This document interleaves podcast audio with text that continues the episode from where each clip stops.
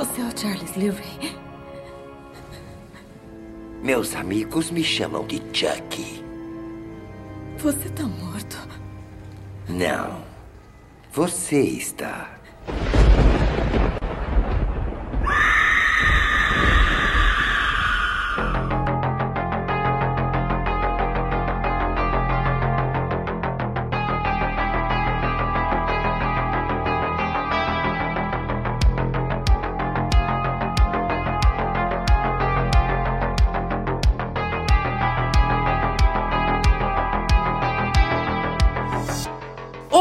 Seja muito bem-vindo ao terceiro episódio da nossa maratona Pânico aqui no Esqueleto do Pânico? Armário.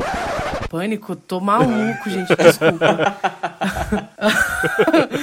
Seja muito bem-vindo ao terceiro episódio da nossa maratona do Brinquedo Assassino aqui no Esqueletos no Armário, o seu podcast de horror queer criado por três viadinhos mórbidos. Eu sou o Luiz e o cancelamento de Hannibal também destruiu a minha vida.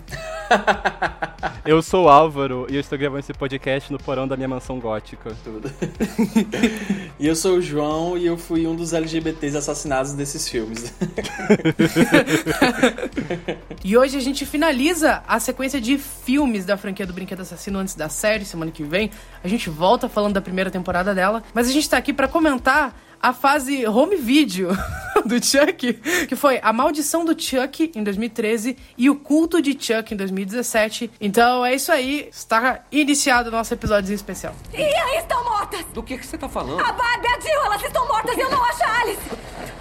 Não, não, ele ainda está lá fora! Quem? Chuck! o Dom Mancini, literalmente, fazer um compilado né, desses episódios, a gente falando, não, mas o Dom Mancini, né? Não, Não mais a Gaga. não, mas a Gaga. A Lady Gaga. que ódio. Tá, ah, o, o Dom Mancini, ele tem, principalmente depois que ele teve, começou a ter controle total da franquia, os primeiros filmes, é, ele não tinha tanto, mas a partir do Noiva, principalmente, ele começou a ter mais controle da franquia. Ele tem maneiras muito interessantes de, de revitalizar a própria figura do Chuck e os filmes do Chuck toda vez que ele retorna depois de um hiatus. E eu vejo isso com uma certa visão um pouco semelhante a como, sei lá, o Kevin, o Kevin Williamson e o Wes Craven fazia com Pânico. Sim, a gente, a gente tá mencionando Pânico demais nesses episódios. Mas eu tenho, eu tenho uma justificativa. Depois do fracasso do filho do Chuck, esse filme demorou um tempinho pra sair. Ninguém sabia exatamente o que ia acontecer com a franquia.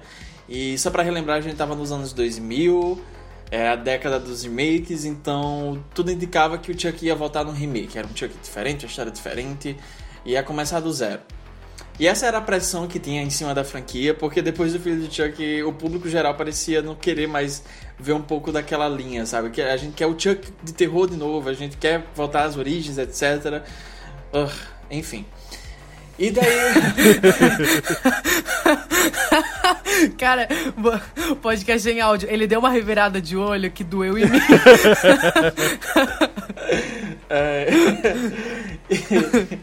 e por um tempo o Don Mancini e o produtor da franquia, o David Kirsch, né? Eles estavam desenvolvendo um remake pro, pro Brinquedo Assassino. A intenção era essa: trazer o filme e a franquia de volta pro terror, fazer algo mais sério de novo. Então ninguém sabia exatamente para onde ia, mas todo mundo sabia que ia ser uma história do zero.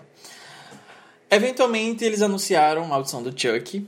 Eu não lembro muito bem, mas eu fui pesquisar depois. Eu fui pesquisar antes da gente gravar.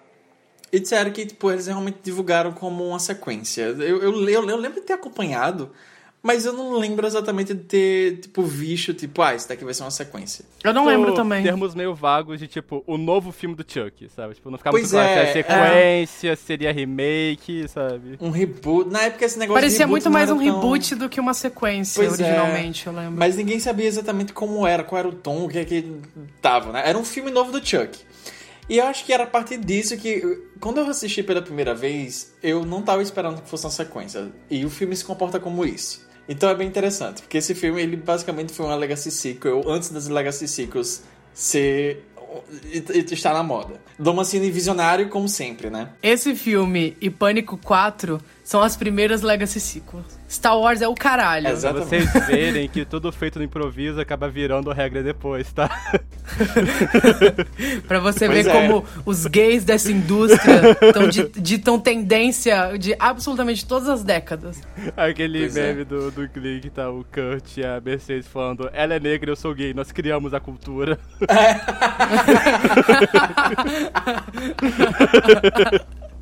Mas é isso, sabe? Tipo, Pois muita é. gente atribui o início das Legacy Sequels com o Star Wars e essa coisa de você trazer uma franquia de volta com uma sequência que pode ser uma reintrodução pra franquia pra pessoas, para pessoas que nunca assistiram um filme da franquia, como também serve como uma sequência e algo pra quem tá acompanhando, pra quem é fã até aquele momento. Pânico 4 e a Moto Chuck. Lambe meu cuzão, J.J. Abrams. Cheio de merda. A morte do cinema tá na mão- nas mãos desse homem. Mas voltando, a maldição de Chuck. Ah, a gente acompanha, essa, a gente conhece essa personagem nova, a nossa nova protagonista, a Nika, que é interpretada pela filha do Brad Dourif, é a Fiona. Eu não conhecia ela antes desse filme. Depois que falaram pra mim que era filha dele, eu não consegui desver, sabe? Tipo, é a mesma igual. cara, sabe? Tipo, É é o mesmo sorriso, a mesma coisa, sabe? É perturbador. É o Brad Dourif de drag. Sim, é total isso, sabe? E eu adoro a esperteza do Dom Mancini ter se aproveitado disso na série, sabe? Ah, mas enfim, a- a, Fiona, eu não conhecia ela antes desse filme. Eu lembro que eu fiquei assim de boca aberta assim com, com, com ela nesse filme, porque ela tá incrível, assim, ela tá absurda. Ah, ela faz essa personagem Nika, que ela é uma cadeirante, ela mora com a mãe dela nessa mansão meio gótica, afastada no meio do nada. Literalmente, assim, um buraco no meio de uma floresta e tem essa mansão enorme, sabe? E certo dia elas recebem um pacote do correio, não tá identificado, ninguém sabe de onde veio. E esse pacote, obviamente, é um boneco do Chucky. A mãe dela morre misteriosamente na mesma noite e daí a família se reúne na casa para resolver as questões após o falecimento dela, né? O falecimento dela. A, a irmã dela mais velha, que é super chatona e tem essa família perfeita com o marido e a filha e a babá delas, vem pra casa pra resolver tudo e daí a história se desenvolve nessa noite, né? Obviamente temos o boneco do Chuck no meio dessa história, vai aparecer muitas mortes e muitas reviravoltas. Eventualmente o filme se revela uma Legacy Sequel, uma, uma sequência da, da, da franquia original, ainda que ele se comporte como esse reboot. Antes disso, ele é super. Ele, literalmente ele tenta voltar às raízes do, da, da, da franquia, no que era o filme original, pelo menos, né? É uma coisa mais focada no terror, mas eu acho que ainda é mais atmosférica. O Dom Mancini volta para dirigir esse filme, ele se inspira muito nesse terror gótico. Tem, a gente tem essa mansão enorme, cheia de velas e luzes muito bem colocadas e é escuro, mas as cenas que estão iluminadas ela tem todo essa, esse clima diferente. Tem aquela cena do jantar que é muito bonita, Ah, mas no geral é tem todo essa, esse clima que é muito diferente do que a gente vinha, vinha vendo com Chuck até então, né? que era sempre algo muito mais urbano e etc. E eu acho interessante essa adição dessa, desse ambiente nesse filme específico. Ah, spoiler de, sei lá, nove Oito. anos. Nove. Oito? Nove? Vai fazer dez Nove. anos esse filme. Pois é, cara, nossa, meu Deus Nossa. A gente já tá podendo Jesus. contar a nossa vida em décadas, meu Deus do céu, sabe? Caralho, sabe? Eu me sentia super cocotinha até ontem, sabe? Eu falei no primeiro episódio que eu trabalhava, quando esse filme saiu, eu trabalhava numa locadora e eu. E eu, eu fiz o dono da locadora fazer o. Eu ajudava a fazer os pedidos de filme. Eu lembro de pedir esse filme. Foi encomendar ele porque eu queria assistir. Pois é, cara. Será que os meus anos de Twink estão acabando? Well, guess what? logo, logo, logo, logo eu entro na idade da Kakura, sabe? Você vê aquela imagem que é tipo os dinossauros gritando e um meteoro vindo e tá escrito Twinks, tempo, sabe? Cara, Daqui a pouco a gente vira aquele nosso seguidor que fica, meu Deus do céu, eu escuto vocês e eu fico me sentindo velho, porque eu assisti Pânico 2 do cinema. Cara, isso. é aquele, eu vi aquele tweet e eu pensei assim: é gato, quando o Pânico 2 saiu, ninguém aqui tinha nascido ainda. Véi, eu lembro que teve um que comentou que viu a Hora do Pesadelo no cinema. Foi, foi. Ele foi um Aí que fofo, fica assim, ele cara. Tava comentando. Esses dois seguidores, se vocês tiverem ouvido a gente, um beijo. Um beijo. Um beijo. Eu gosto quando a gente recebe esse tipo de coisa. Eu não estou zoando, só que você imaginava que a somente, sei lá, gayzinhos de 20 anos pra se importar com a gente falando merda, sabe? Fico surpreso que pessoas gostam de ouvir a gente, sabe? Nosso público é entre 23 e 36, de acordo com as métricas do Spotify. Tipo, é muito raro pessoas com menos que isso ouvir a gente. O que é bom, eu não quero menores de idade ouvir as merdas que eu falo aqui. Não somos uma boa influência. Não quero ninguém pensando no Google que é phishing por causa do nosso episódio de Parceiros na Noite, ok? Eu não quero isso. Não só aquele, porque a gente tipo, vira e mexe disso, o tópico volta, sabe? Ah, a gente é um podcast queer, sabe? Isso precisa ser citado de vez em quando. Pois é. Então, o Chuck, Eu tava falando o quê? A gente tava falando sobre. Legacy Você Sequel. tava falando. É, Legacy Sequels e como o filme vai fazer 10 anos ano que vem. Pois é, cara. Tá. Eu não lembro. Mas enfim, a... eventualmente o filme se revela ser uma sequência da, da, da franquia original de uma forma muito esperta.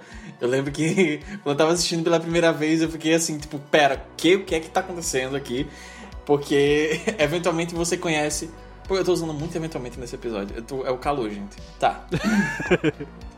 É, porque delirando já. em certo momento o filme inteiro você vê o Chuck é o Chuck dos primeiros filmes, é o Chuck limpinho e tá todo construído normal, não tem nenhum retalho, nenhuma cicatriz, etc.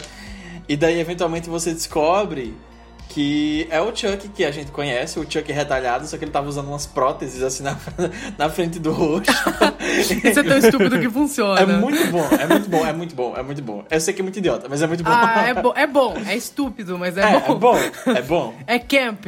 É camp. ele tá com a cara lisinha, o filme inteiro do nada faz um culo, tem tipo uma marcona aqui, sabe? Tipo, que é só E descolar. ela tira com gira. muita facilidade. Como é que essa porra não descolou umas cinco vezes, é. sabe? O boneco sendo rebolido batata assim pra cima e pra baixo, cara. ali, sabe? Eu acho camp. Eu legitimamente acho isso camp. Eu não tô brincando. Não, eu acho Não, camp. Esse detalhe. O Chuck literalmente tava fazendo drag dele mesmo aqui. Ali, sabe? Mas esse, esse filme eu acho camp também, tipo. Ele é camp, ele é camp. Mas, tipo, esse é um filme que. Eu vi esse filme faz uns três ou quatro anos. E eu vi por influência do Luiz, porque o Luiz é super fã da franquia, ele botou uma arma na minha cabeça ver. Como eu disse, eu não me importava com o Brincando Assassino durante muito tempo. Aí eu falei, ah, vê aí, tipo, eu, enfim, fui ver.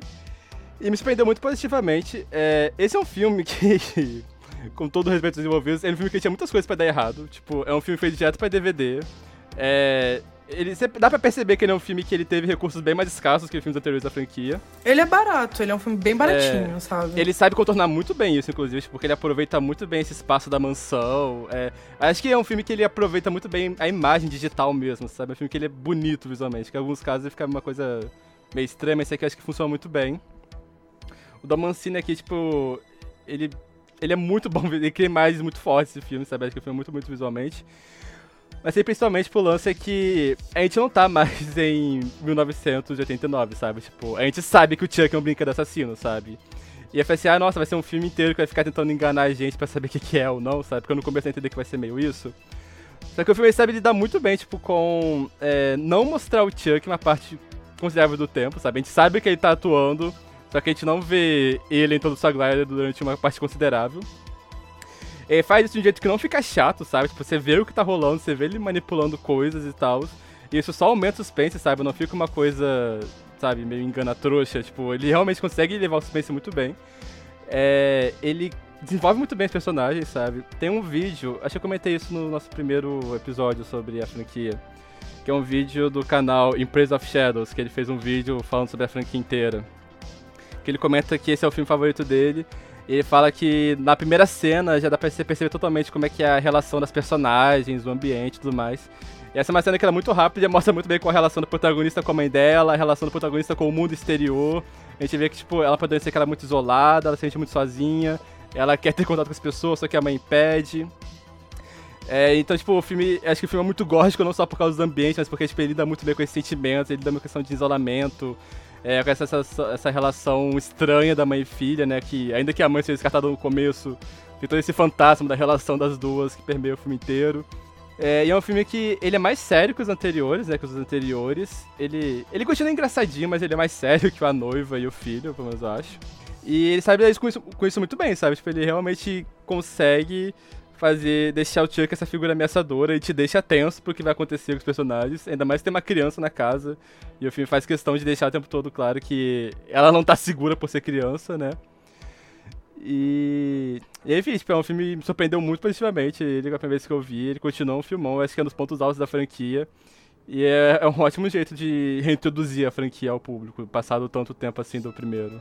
Do primeiro não, do, da, do anterior, né? Que foi o Filho. Pois eu acho que é engraçado, porque esse filme, o culto, ele realmente ele, ele tem cara de ser barato e filme direto pra home video, no fim do home, da, da, da, era do, do home video. Eu não falei isso como uma ofensa, sabe? Tipo assim, é um filme que você percebe que se passa um lugar só, mas tipo, ele é muito bem feito, ele é muito bem aproveitado. É isso, é isso que eu quero dizer. Eu acho que o Dom Mancini... Porque o Filho do Chuck foi um filme de estúdio. E ele ter passado todo esse tempo para voltar com esses dois filmes, eu sinto que rolou uma espécie de exercício dele como diretor nesses filmes. Que eu vejo, dá para perceber ele experimentando muito, ele ele brincando com a composição de imagens, ele usa muito split diopter nesses filmes. É, e eu acho que ele acerta muito bem nesse exercício. Ele vai tateando um pouco o visual do filme ali e é, tentando contornar as limitações do orçamento, mas eu acho que nem sequer dá para perceber, sabe? Tipo, mesmo sendo um filme barato, ele meio que não parece barato, porque ele foi filmado da maneira certa ali. E eu gosto que ele usa isso pra, pra trazer é, é, o elemento do suspense, do terror de volta pra franquia. É, como você falou, a, a presença do boneco não é tão forte, pelo menos da maneira que a gente viu, por exemplo, em Noiva e, e Filho. Uh, eles tentam usar um pouco do suspense pra, brincar com, com a volta desse Chuck, porque enfim, no começo do filme a gente só vê ele parado estático como boneco, então tem essa criação de suspense mesmo. Uh, eu acho que tem cenas muito boas, muito bem construídas. Toda a sequência da, do veneno de rato no jantar é muito é boa. É Nossa, sim. Muito é boa. muito bom. É muito, muito bom. É muito tenso. Muito tenso, muito tenso. Você fica trancando aquela Nossa, cena inteira. E eu gosto que ele dá, dá uma puta despistada uh, no, no público com aquela cena e ele ele conclui essa sequência de uma maneira diferente, não é exatamente o que você está esperando ali. Uh, e daí, quando o filme mergulha de vez na, naquela, naquele ritmo frenético, quando as coisas começam a acontecer e falta energia na casa, e você vê, você, você simpatiza com essa personagem que está ali limitada fisicamente, mas ela tá desesperada para sobreviver. E a. Porra, a Fiona Dourif tá tão boa nesse filme. Ela tá muito boa. Ela tá se esforçando muito ali. E. Eu acho que, cara, ela é, é muito família, boa. É de família, é de família. Ela é muito carismática também. Você consegue comprar, porque, Sim. tipo, ela tinha. Tipo, sem querer, sem querer ser escroto, mas parece um, o tipo de personagem que mal escrito e mal atuado poderia ser chato, sabe? Mas não, ela tem muito carisma. Você consegue sentir toda a nuance da relação dela com a mãe, você consegue sentir toda a aflição dessa personagem. E isso tudo sem soar forçado ou soar, tipo, dissonante ou desinteressante de alguma forma. Ela, ela é uma personagem muito cativante. Isso é muito mérito da Fiona Dourif também. Sim, sim, total. E eu gosto que quando o Chuck volta e o filme vai puxando toda aquela personagem. Porque você sente falta do Chuck que você conhece ali, enquanto o filme não revela ele de verdade, né? E quando o filme começa a botar ele no centro e ele volta e ele é aquele Chuck filho da puta que você conhece, é muito, é muito empolgante. É muito empolgante. Eu adoro toda aquela sequência, aquele corre-corre, a cena do elevador e. Ah! É muito boa, muito boa, muito, é tudo muito bom. Uh, ele tá muito escroto nesse filme. Ele tá muito. ele tá muito. É engraçado. Ele tá. Eu, eu não sei, é, é, meio que dá aquela impressão de que. É, quando uh, você vai assistindo o filme e tal, e ele tá tentando ser muito sisudo, então você acha que ele não vai lá, não vai em alguns lugares. Mas ele vai. E é muito bom, é muito.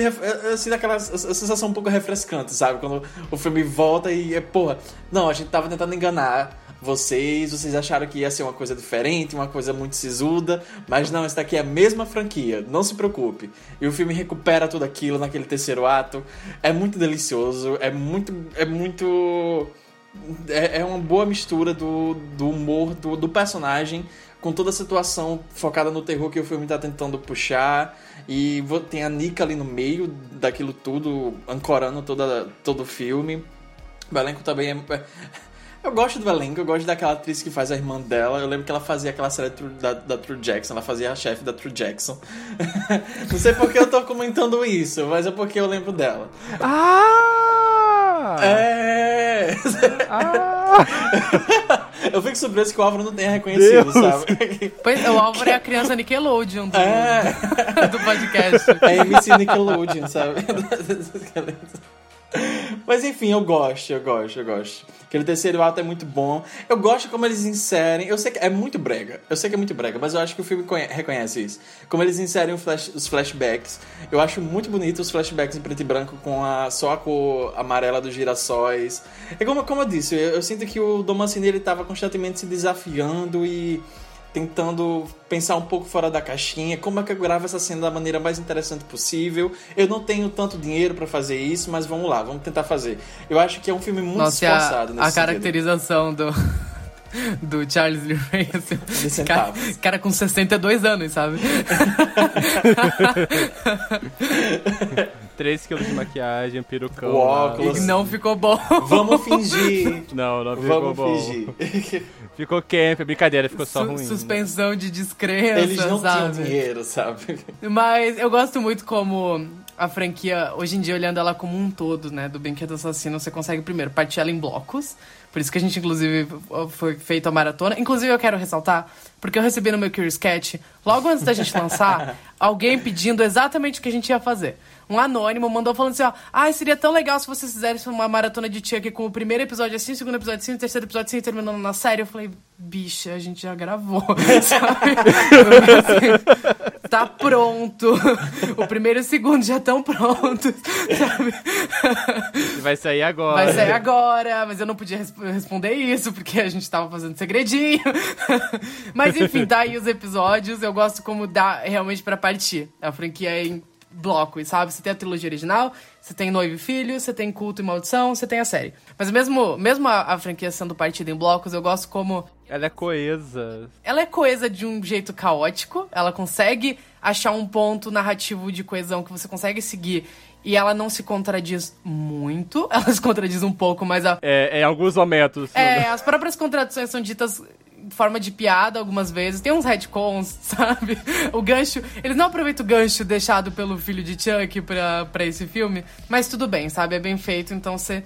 Você ignora algumas coisas. Mas eu acho legal como a franquia do Brinquedo Assassino, olhando pra ela como um todo, ela é uma dessas franquias, desses casos raros de franquias, principalmente dentro do terror, em que cada filme meio que se renova e ele é completamente diferente do anterior, mesmo seguindo uma mesma linha. O primeiro filme a gente tem um suspense policial, uma paródia de suspense policial. O segundo filme é muito mais um filme sobre a infância do Andy. O terceiro filme a gente tem um acampamento militar. O quarto filme é uma road trip. O quinto filme é um filme do John Waters. O sexto é um terror gótico. O, o sétimo é um filme de hospício. E daí vem, sabe, tipo, cada filme é completamente diferente do anterior e, e ainda assim eles se conversam de uma maneira que funciona. É algo que, sei lá, pensando dentro de franquias assim que não se repetem, né? Que por mais que os três primeiros sejam meio que um repeteco do filme anterior, eles ainda são diferentes o suficiente pra você conseguir distinguir bem o que acontece entre eles. Eu acho que assim, pensando em franquias de terror, o que eu consigo lembrar de filmes que fazem, de franquias que fazem ou faziam isso, Sim. é Pânico. É, é- é- eu comentei isso no episódio de Pânico, né? Porque eles têm poucas franquias de terror que elas ficaram o tempo todo na mão dessas pessoas, sabe? Mesmo elenco, mesmo diretor, mesmo roteirista, né? Tipo, eu comentei sobre Pânico, tem uma série chamada Phantasm, que é pouco conhecida no Brasil, mas é sensacional. É, e o Brinquedo tá sendo um desses casos, tipo, ainda que os filmes, a maioria deles foram dirigidos pra diretores diferentes, ela, no geral, ficou toda circulando na mão do, do Mancini, é, a personagem da Jennifer Tilly é regular na série. É, ele traz alguns atores lá de trás, então, tipo, o ator que faz o Andy lá no primeiro filme, ele volta, esse aqui numa ceninha rapidinha no final, uma cena pós-crédito. É, então, tipo, tá tudo na mão dessas pessoas, como eu disse, né? Tipo, quando a, a franquia fica na mão dessa pessoa por muito tempo, ela consegue enxergar novos caminhos também que ela conhece esses personagens, esses atores e tudo mais.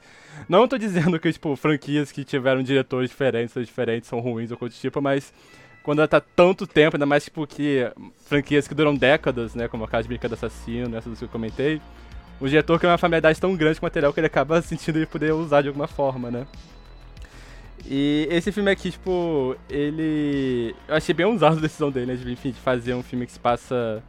É, uma mansão, uma mansão e tudo mais. Eu fico, a gente é um filme super gótico. É a ligação que ele faz desse filme com o primeiro. Assim, eu particularmente tenho dificuldade de engolir um pouco isso, mas enfim, isso é da minha parte, sabe? Tipo, corajoso da parte dele fazer essa ligação, sabe? Acho que dá um rumo interessante pro, pra franquia depois disso. Eu adoro a piadinha do Chuck, que ele fala que é um assassinato de 25 anos, talvez seja o assassinato mais longo da história, sabe? Dado o plano que, que, que, começa lá no primeiro filme e tal. Eu adoro essa cena. Nesse filme ele tá bem mais ágil que nos dois últimos, tipo, ele tá filha da puta, não só do jeito engraçadinho, mas tipo, filha da puta mesmo, sabe, nesse filme. Sim.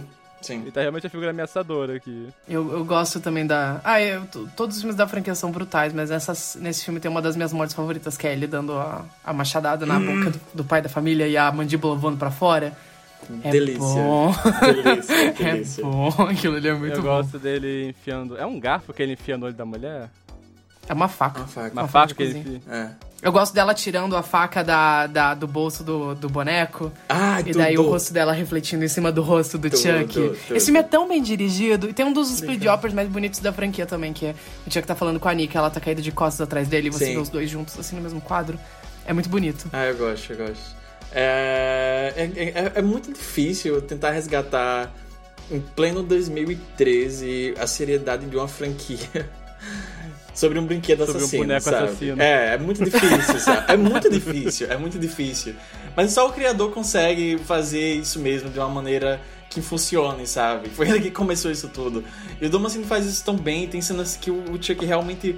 Ele é uma, é uma presença minúscula, fisicamente, mas é gigante. Tipo, aquela cena... Tem uma cena da escada, que ele vai vindo no topo da escada... Você vê a sombra Sim. dele. Porra, Ah, na, na moral. Que tesão. Aquilo é tão gótico. E daí o boneco vai descendo e, e a- é aquele piso de tabuleiro de xadrez, sabe? A Sim. Nika tá caída e o, o sangue vai espalhando no chão e a câmera vai subindo pro Chuck na escada e daí Ah. tá dando relâmpago e o relâmpago faz a sombra do boneco. Nossa, é muito, Muito bom, bom, é muito bom, muito muito bom. bom. Milhões, milhões, É. milhões, milhões dessa direção. É, então eu gosto muito de como o filme aproveita muito esse lance gótico só da, do ambiente, né? Tipo, é um filme muito sobre segredos, né? Tipo, segredos familiares. Então, tipo, tem a mãe que tem um caso com a babá, tem a relação estranha da, da Nika com a mãe dela, e a gente entende que isso tem a ver com o retorno do, do Chuck, né? Acho que ele sabe lidar muito bem com isso, sabe? Tipo, não só no, no visual, mas também muito no, no conteúdo das histórias góticas, né? Com esses sentimentos, esses segredos, esses sentimentos meio mórbidos e tudo mais. Ele sabe lidar muito bem com isso. Ele é- ele é muito contido e eu acho que ele acerta muito ser contido. A proposta dele, o contexto da franquia, é, ele acerta muito. Ele precisava ser contido para a franquia continuar surtando nos próximos capítulos, como ela vem fazendo, sabe? Então é, é bom, é bom. É um exercício muito bom pro Dom Mancini. Sabe uma coisa que eu gosto? Eu não gostava tanto, era uma crítica minha, mas revendo a franquia, eu, eu comecei a apreciar mais isso. Que é o visual do Chuck muda, né? Porque, tipo, ele tinha mais dinheiro antes.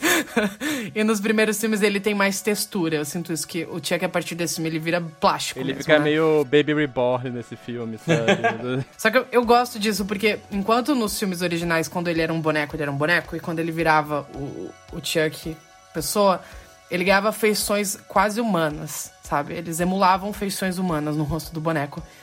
E é bonito, é legal, funciona naqueles filmes. Mas eu gosto como, nesses filmes novos, ele ainda parece um boneco. Quando ele tá, tipo, como o Chuck.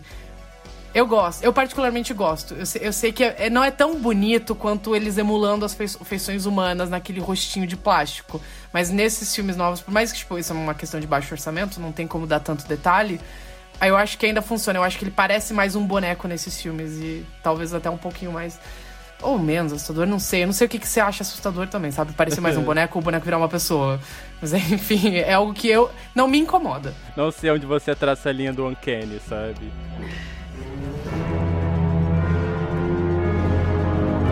Ele fez uma cara engraçada quando eu perfurei ele. E o sangue jorrando quando eu abri as tripas? Eu nunca me senti tão vivo! É, mas você só tá vivo por dois minutinhos. Bem-vindo ao culto, Amiguinho. Valeu, vocês são muito fodas. Alô, agora eu vou matar o Andy bem gostoso. Não, não, eu quero matar o Andy, eu mereço. Já passei por muitas coisas hoje. Você chupou um peitinho hoje. Olha só o que aconteceu comigo. Alô? Olha o meu cabelo. Ih, que bosta, você ganhou. Porra, com certeza sinto muito, amiguinho. Vai lá, fuder ele bonito. Divirta-se. Anos depois, né, do da Maldição de Chuck, é, em 2017, também dirigido pelo Dom Mancini, saiu O Culto de Chuck. É, esse é um filme meio complicado de fazer sinopse, muitas coisas acontecem. É, é, é, um, é claramente um filme de meio, sabe? É uma passagem pra alguma outra coisa. Halloween Kills. É praticamente, sabe? Isso. Foi meio, é meio fragmentado igual, inclusive. Mas, ok. O filme anterior terminava com a Nika sendo acusada pelos crimes né, que aconteceu na casa naquele dia. Só que por ela ficar falando que foi boneco, ela é internada, né? Internada num hospital psiquiátrico. É, temos um certo salto no tempo, a gente vê ela nesse, nesse hospital psiquiátrico, ela continua falando do boneco e tudo mais. Até o momento no qual é, aparece uma figura na, no, no hospício para visitar ela, que essa figura é ninguém mais, ninguém menos do que a Tiffany barra Jennifer Tilly. Eu fui meio confuso né, vendo esse filme se era a atriz Jennifer Tilly fazendo ela mesma ou se era a Tiffany. Fiquei meio confuso em qual personalidade ela assumiu na franquia vendo esse, mas tudo bem. Ela inventa um, um outro nome, né? Tanto que a Nika Ah, é fala, verdade, ah, outro você, nome. É a, você é a Jennifer Tilly? Ela fala, não, sou, sou parecida. É, é meio confuso depois de um tempo isso, mas ok. Ela entrega pra ela o boneco, ela fica, obviamente, toda engatilhada com isso, o psiquiatra fica tentando falar pra ela que o boneco nada a ver, pipopô. Dá merda, como vocês podem imaginar. E paralelo a isso, a gente vê a história do Andy, que ele aparece, tipo, na cena pós-créditos na Maldição. Ele aparece rapidamente. E a gente vê como o Chuck ferrou todo o psicológico dele. Ele basicamente virou A Jamie Lee Curtis em Halloween. ele foi de americano em Halloween 2018, que fica colecionando arma, fica falando com a cabeça decapitada do Chuck e tudo mais. E ele decide. Ele decide que Evil Dies Tonight, sabe? Ele vai dar um fim no boneco Chuck. o, E o que esse filme introduz, né, pro, pro lore da franquia é que nesse filme a gente descobre que o Chuck, através da, da magia dele lá, ele consegue dividir a alma dele em vários bonecos. Então, tipo, agora não é apenas um Chuck, é basicamente um exército de bonecos desse tipo. Esse é o filme que eu acho que mais divide opiniões da franquia. É... O terceiro é o filme que, objetivamente, todo... ninguém gosta, sabe? Tipo, então nem chega a ser um filme divisor, eu diria. Eu acho que esse e o Filho, de... e o filho do Chuck, talvez, são os que mais dividem opinião. Tipo, o pessoal ou gosta muito ou detesta, tá entre os piores. Então, eu particularmente tenho questões com esse filme, sabe? Tipo, nesse, fi... nesse vídeo que eu comentei do Empresa of Shadow, ele, o cara ele comenta que ele particularmente não gosta de filmes que se passam em hospício porque ele acha que. Filmes de terror no geral. Porque ele acha que é sempre, tipo, fazer entretenimento com dor, miséria ali, que é real. Tipo, pessoas que estão na sua pior situação, ficar fazendo som com isso, ele acha que é sensacionalismo de alguma forma. Eu entendo de onde vem essa crítica, eu não acho que é algo tão preto no branco assim, mas eu entendo de onde vem. Eu, eu ocasionalmente fico meio desconfortável com filmes que se passam em hospício também. A minha, a minha questão com esse filme é que, tipo, é, eu acho que ele vai muito pra um lado meio que piada fácil, sabe? Com a exceção desses personagens. É tipo, ai, o doido que acha que é Napoleão. Ah, e a doida, sei contas. Tipo, é umas piadas meio batida que eu praticamente. Achei. Praticamente não me desceu. É, e eu vi um comentário específico que falou uma coisa que realmente. Eu não, não, não tava sabendo direito como descrever esse comentário meio que elucidou pra mim, que ele falou que esse filme tem muita cara de filler, sabe? Tem muita cara de ser um meio pra alguma outra coisa, sabe? Não parece algo, um filme em si, sabe? E pra mim, particularmente, eu fiquei com a sensação também, tipo, um filme tem realmente tem uma cara de fillerzão, sabe? E, enfim, tipo, pra mim esse é um filme que eu particularmente não curto muito da franquia. Ele, ele tem seus momentos, sabe? Eu me divirto em umas coisas, eu gosto muito do que eles fazem com a personagem do Andy. É... É, fi- é, o final do filme é bem pau no cu, na minha opinião, mas achei interessante, achei ousado o que fizeram. Você não terminou de ver a série ainda, né? Não, ainda não terminei de ver a série. Se você acha que eles fazem com a Nika pau no cu nesse filme, você tem Não, que ver o que eles fazem com ela deram- no final da primeira Me deram um temporada. spoiler que, que fizeram com ela. Isso ali eu achei desnecessário. Semana que vem a gente conversa. Mas sei lá, tipo, eu achei, tipo, corajoso que fizeram, eu achei bacana essa decisão. Eu gostei da reintrodução que fazem da Tiffany. Eu achei escroto o que fizeram com a coitada da, da garota lá do filme anterior, tipo. Porque dá pra entender que seria uma personagem importante, sabe? Aquela criança. E nesse aqui é tipo. Ah, ela morreu off-screen, sabe? É escroto. Vida que segue. Sai pra frente. Eu não entendo isso. Eu, eu realmente. Eu não entendo porque a atriz tá no filme. Tipo, eu não entendi, não entendi porque eles descartaram a desse jeito, sabe? Tipo. Eu acho que foi uma decisão. Eu acho, eu, acho eu, eu respeito porque eu acho muito escrota e é meio corajoso, sabe? Eu entendi, tipo, falasse que eu tinha que possuir ela e pronto, sabe? Tipo, porque eu achei meio desnecessário, sabe? Tipo, porque tem todo esse lance da Nika querer proteger ela e tudo mais, aí você fica assim, não, vai vir algo importante. É tipo, ah, não, descartei ela aí, sabe? Mas eu gosto da piada da Jennifer Tilly chegando e falando assim: ela morreu, toma aqui o boneco. então, embora essa sendo engraçado. Cara, esse filme, ele é muito filho da puta. Ele que sai é o mais filho da puta da franquia. Tipo, todas as decisões dele são na base do foda-se, caralho, vai se fuder, sabe? Ele faz isso o filme inteiro. Ele é muito pau no cu, ele é muito pau no cu. Eu acho que ele é um filme de. Até que ponto você aceita as coisas que eles vão fazer. Pra mim, tipo assim, eu achei que ele pesou um pouco a mão, sabe, nisso. Eu acabei ficando meio tipo, ai, tá, sabe? Fiquei meio assim, tipo, meio cansado do filme até o momento. Mas, Aham. ok. Mas eu não sei, pra mim não me incomoda, funciona. Eu revi ontem, pela primeira vez em muito tempo. Eu acho que eu não revi o filme desde o lançamento dele, porque eu lembro de assistir no lançamento e achar o filme muito legal. Eu tinha dado três estrelas no Letterboxd na época. E daí eu revi ontem e eu, nossa, eu tava cascando de rico filme. Eu achei ele muito engraçado. Eu achei, provavelmente, é o mais engraçado da franquia junto com o filho de Chuck, pra mim, pelo menos. É muito engraçado. Quando ele introduz vários Chucks, e daí tem aquela troca do, do Chuck com ele mesmo, tem aquela cena genial dos Chucks brigando pra ver quem vai matar o Andy. A versão dublada desse filme é de chorar. É muito boa. É muito boa. Guilherme Briggs, um beijo pra você. É, a- a- o Guilherme Briggs fazendo a voz do Chuck. Eu gostava muito do, do Chuck do cara que faz o Kiko, esqueci o nome do dublador. Carlos Villagrán. O Nelson Machado. Nelson Machado. Carlos Villagrán. Não, é o é ator. Ah, tá, que apareceu que a minha coisa apareceu É. isso, sabe? Carlos- eu gosto muito da. Eu gosto muito da versão dublada do Nelson Machado, porque eu acho o Nelson Machado um bom, bom dublador. Eu, eu gosto do. que ele consegue pegar o humor do Chuck, né? É, o personagem foi dublado por várias pessoas. O Nelson Machado ele entra pra fazer ele. na- acho que é na noiva e no filho, né? Eu não sei, eu não revi a noiva em- dublado, mas eu revi o filho dublado. E eu gosto, eu gosto do Chuck dele. Eu acho boa a dublagem dele, eu acho que ele pega o humor do personagem, mas o Guilherme Briggs fazendo Chuck é um negócio assim surreal. Ele, ele tá muito engraçado. O Guilherme Briggs ele tem um timing cômico de voz muito bom. Eu acho que ele bate até de frente com o Brad Dourif. Eu acho que ele entrega umas piadas melhor do que o Brad Dourif nesse filme. Enfim, essa é a minha dica. Revejam um culto de Chuck dublado, tá muito bom. É muito bom mesmo, assim. E eu gosto muito na cena que eles estão discutindo quem vai matar o Andy. Daí um do- deles fala, tipo assim, eu vou matar o Andy bem gostoso. É muito bom. ele, ele tem um sotaque meio carioca, fica melhor ainda, sabe? Eu, eu tinha assistido ele quando ele saiu, lembro. Ah, e daí eu revi finalzinho do ano passado, antes da série começar, porque a série seria uma sequência direta do filme. Ah, e eu gostei do filme, achei muito hilário ele, de verdade. Ele não parece um filme. É, ele parece bastante um episódio da série. Até não sei, o jeito que é filmado, não sei. Ele parece um pouco. Parecia um episódio da série. Eu acho que funcionaria como episódio da série se fosse um pouco mais curto. Como o filme, eu acho ele meio mal cozido, sabe? Tem, faltou aquela coisinha ali e tal. Mas eu gosto que ele é muito. Ele eu acho que talvez é, é o mais atrevido desde o filho de Chuck. Depois do filho de Chuck, talvez. Ah, eu acho que ele tem umas, um- umas ideias é, bem boas, como ele aproveita o cenário do manicômio e também esse cenário de neve. Eu acho bacana isso. É não tudo sei, muito branco nesse filme, tá? Eu achei legal Pois esse é, cenário. eu gosto, eu gosto que tipo quando tem as cenas É de morte, bonito, é bonito. quando tem as cenas de morte, o vermelho se destaca. Eu gosto quando ele cria esse contraste ah, nas cenas de morte, principalmente. Aquela cena da mulher sendo decapitada pelo vidro, milhões, sabe?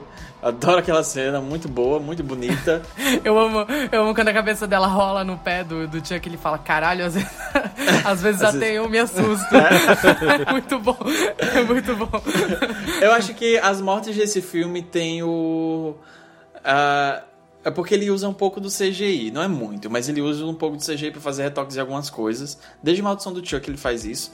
Ah, mas eu acho que dá, tá naquele meio termo correto do uso da artificialidade na cena. Eu gosto, porque ele usa isso pra cri- tentar criar umas imagens bonitas do filme. É, nem sempre é tudo feito no prático, mas eu não me, não me incomodo tanto com os retoques gráficos que ele faz é, animados dentro do filme. Tem aquela cena absurda do Chuck gigante. Sim! aquela cena Naquela cena ali, sabe? Ali ele deu orgulho pro David Lynch, sabe? Eu acho. Sabe o que eu acho? Esse filme, eu acho que ele foi um pouco do- o. o calma, que, o braço da cadeira que quebrou. Tá. Eu acho que. Eu acho que esse filme foi um pouco a maneira do. do Dom Mancini descomprimir aquela pressão de, faz, de voltar. Trazer a, a franquia de, vo, de volta pro negócio sério e tal. De tentar agradar os fãs. É, voltando um pouco pra essa discussão de tipo, ah, o filme de uma carta de ódio aos fãs. Eu sei que esse filme traz muito esse, essa, alguns elementos nostálgicos e tal, mas eu acho que ele se aventurar nesse tipo de humor, nesse tipo de filme, depois do filho do Chuck, e ter entregado uma coisa mais bonitinha, embalada pros fãs, como Maldição, eu acho bom, eu gosto da ideia desse filme, desse filme existir. Não é um dos meus favoritos da franquia, mas eu acho que tem umas piadas muito boas. A piada com Hannibal é. É sensacional. é sensacional. Porque o Dom Mancini, inclusive, era produtor de Hannibal, então... Pois é. Né, pra quem não Ah, sabe, era- curiosidade, Achei que ele era só amigo Pois do é. Brian Fuller mesmo. Não, ele produziu uns episódios de Hannibal. Ele, Ele e o Nick produziu. Tosca. É, é tudo uma panelinha mesmo, né? Ele produziu e por causa da série de Hannibal e por causa do Brian Fuller que ele decidiu criar a série do Chuck. Então, Sim. Gays United, sabe? Aliança. Ah, mas é, pois é, eu, eu gosto. Esse filme realmente parece uma, uma prévia, um episódio especial pro, pra série. É, mas enfim, não me incomoda tanto com ele, eu acho, eu acho divertidinho. Eu gosto, eu gosto, eu gosto. Eu acho ele muito divertido. Assim, ele, ele tem mó cara de filme de meio. Ele é o Halloween Kills dessa franquia. Você daí toma isso como você quiser. ele não é tão fechadinho nele mesmo como todos os outros, mas ao mesmo tempo não é algo que particularmente me incomoda. Eu gosto como esse filme também, ele quase vira um All-Stars da própria franquia. Você tem o Andy de volta, você tem a Jennifer Tilly, você tem o, a, a Kyle voltando na cena pós-créditos. Eu acho muito bonitinho quando a Kyle aparece e daí ele olha na, na estante, daí tem a foto dos dois juntos e uma delas é claramente uma foto de painel de, de evento de terror. Eu acho engraçado, mas é, é bonitinho, sabe? E é legal como ele vai culminar nesse grande encontro de todos os universos na série. Esse filme já meio que faz isso, mas os personagens não chegou a se encontrar todos em tela. E isso acontece na série, é muito legal, sabe? É muito essa grande grande união de todas os- as linhas do tempo e núcleos da franquia. E eu acho isso bem O bacana. auxílio emergencial do Dom Mancini, sabe? Pro, pros atores dele. Ele empregando Sim, os amigos dele. certíssimo, sabe? tem que ser Sabe? assim mesmo. Ele tá certo. eu, gosto, eu gosto muito do desenvolvimento da Nika nesse filme também. A Nika é uma personagem que eu gosto bastante. A Nika sofreu mais que Jesus nessa franquia, sabe? A Nick é a Queen Fabray, sabe, do Dom Mancini.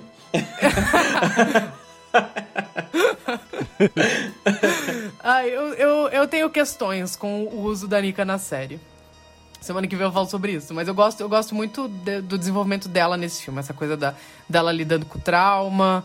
Eu acho interessante toda a questão de abuso com o, o psicólogo lá. Eu acho que. É, tipo. Tinha margem pra ficar algo de muito mau gosto. E é um pouco de mau gosto, mas eu acho que o filme dosa. Pra não ir tão lá, sabe?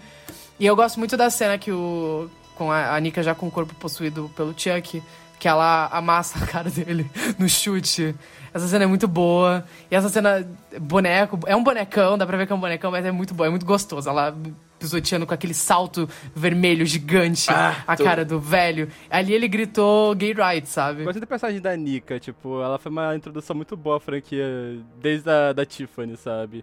Porque eu gosto muito que ela é personagem que ela é uma cadeirante, só que ele nunca coloca isso como sendo algo, tipo. É, o que eu posso dizer? Tipo, Domacine dá muita. Não, eu acho que ela, ele, não, ele não limita a personagem apenas aquilo. Ele não limita, é, tipo, ele dá muita. Ai, nossa, tem uma palavra tem uma ponta que eu não consigo lembrar qual que é. Ele dá muito na dinamicidade. Essa, ela, ela é muito dona de si, sabe? É uma personagem que ele consegue. Ele dá muito poder pra ela, sabe? Tipo, ela é uma personagem que ela é subjugada ou coisa do tipo, sabe? Eu gosto disso. Eu gosto de como ele lida com essa personagem.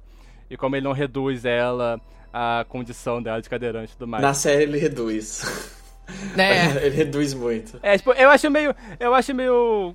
Eu achei escroto, tipo, que magicamente ela começa a andar no final depois que ela é possuída, sabe? Fiquei meio. É, tipo, é a, persona- é a personalidade dela, sabe? Se ela Não criar outra que personalidade rolou. que não é cadeirante, ela vai conseguir andar, sabe? Eu gosto, eu gosto de todo aquele bloco final. Eu acho melhor organizado do que o da Maldição. Porque eu gosto muito do Maldição, mas eu acho que todo o final do filme parece tipo o Senhor dos Anéis, que acaba cinco vezes o filme. sabe? Tipo assim, o filme acaba, aí tem mais uma cena. Ele acaba, tem mais uma cena. Ele acaba. É tipo o tempo do Shyamala. Você fala assim, ok, o filme acabou, né? E dele tem mais cinco minutos. Aí, você, ok, agora o filme acabou. Ele continua, ele continua, ele continua. O Maldição é tipo isso, sabe? Você, ele vai ver um monte de colagem de cenas aleatórias no final. E não necessariamente precisavam estar no filme, mas elas estão lá. Não me incomoda. Eu acho que todo o segmento final desse filme é muito. muito bem juntado pra dar um futuro pra franquia de uma maneira em que não soa tipo, ok, agora a gente vai pra próxima cena de gancho, agora a gente vai pro próximo gancho. Eu gosto, eu gosto muito quando ela ela e a, a Tiffany se beijam ali do lado de fora, na, na neve, tá caindo a neve, tem aquele carro vermelhão. E daí a Tiffany fala, ah, isso é novo. E eles ficam tipo, ah, não, mas a gente vai, vai se habituar a isso. Agora somos um casal LGBT, GLS. E daí elas entram no carro e tá lá a bonequinha rindo no fundo. Tudo. é legal, eu gosto, eu gosto muito. Acho estiloso, acho estiloso o filme acabar assim. Tudo. ah, uma coisa que eu esqueci de falar é que. Inclusive tava aqui na minha cara, porque é o nome do. É o nome que o Luiz colocou no. no... na telinha dele aqui. É que o Andy, ele voltou e ele é um bear agora, sabe? Off. On, on, on. Nossa, ó. Um sabor que ele dá, viu? Um beijo, Andy. Eu gosto, eu gosto muito da cena de abertura, que é ele no restaurante falando com a. com a Marina Rui Barbosa. E daí, e daí ela fica tipo, você gosta de armas? E dele, tipo, demonstra ter autoconsciência sobre o porte de armas diferente de quem? Laurie Strode e Sidney Prescott, exatamente. ele dá um discurso falando sobre regulamentação do porte de arma. Eu gosto disso, porque esse filme, esse filme ele vem antes da era das Final Girls de direita, sabe? E foi iniciada pelo Halloween 2018, as Final Girls armamentistas, bolsonaristas, sabe? As Margaret Thatcher do filme de terror.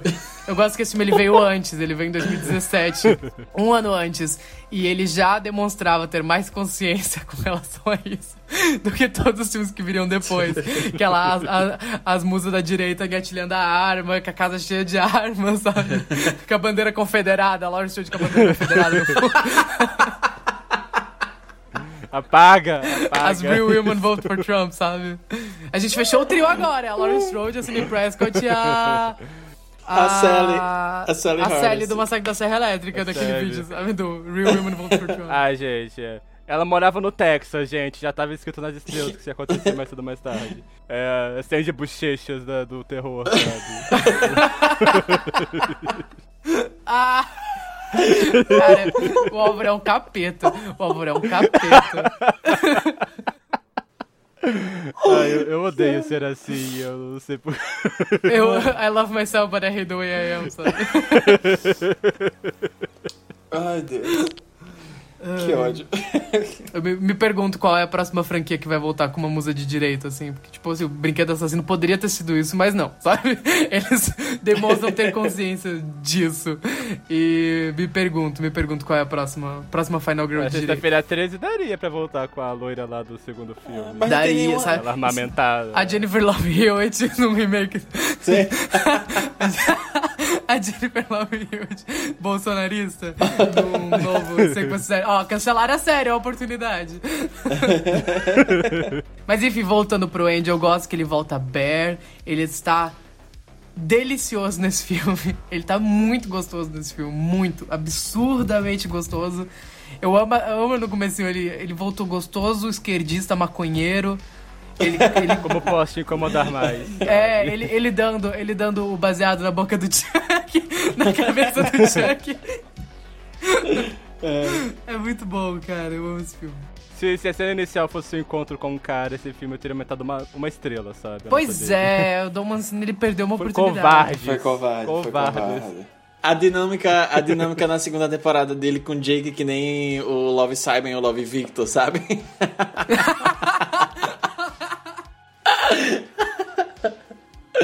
Me mata de uma vez. Acaba logo com isso. Se eu quisesse você morta, você já estaria estirada durinha agora no chão. Eu nunca quis matar você, Nika. Acredita em mim. Existem coisas piores do que a morte. Enfim, pessoal, esse foi o nosso episódio especial sobre a maldição e o culto de Chuck. Semana que vem a gente finaliza a maratona do Brinquedo Assassino falando da série de televisão.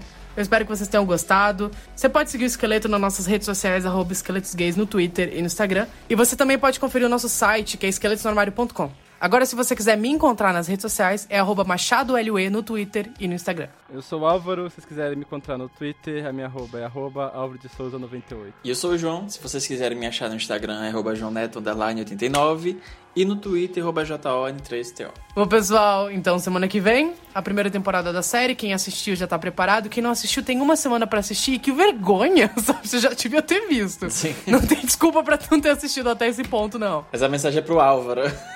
Essa mensagem aí foi É, pro já Álvaro. te deu na minha cara essa filha da puta aí, sabe?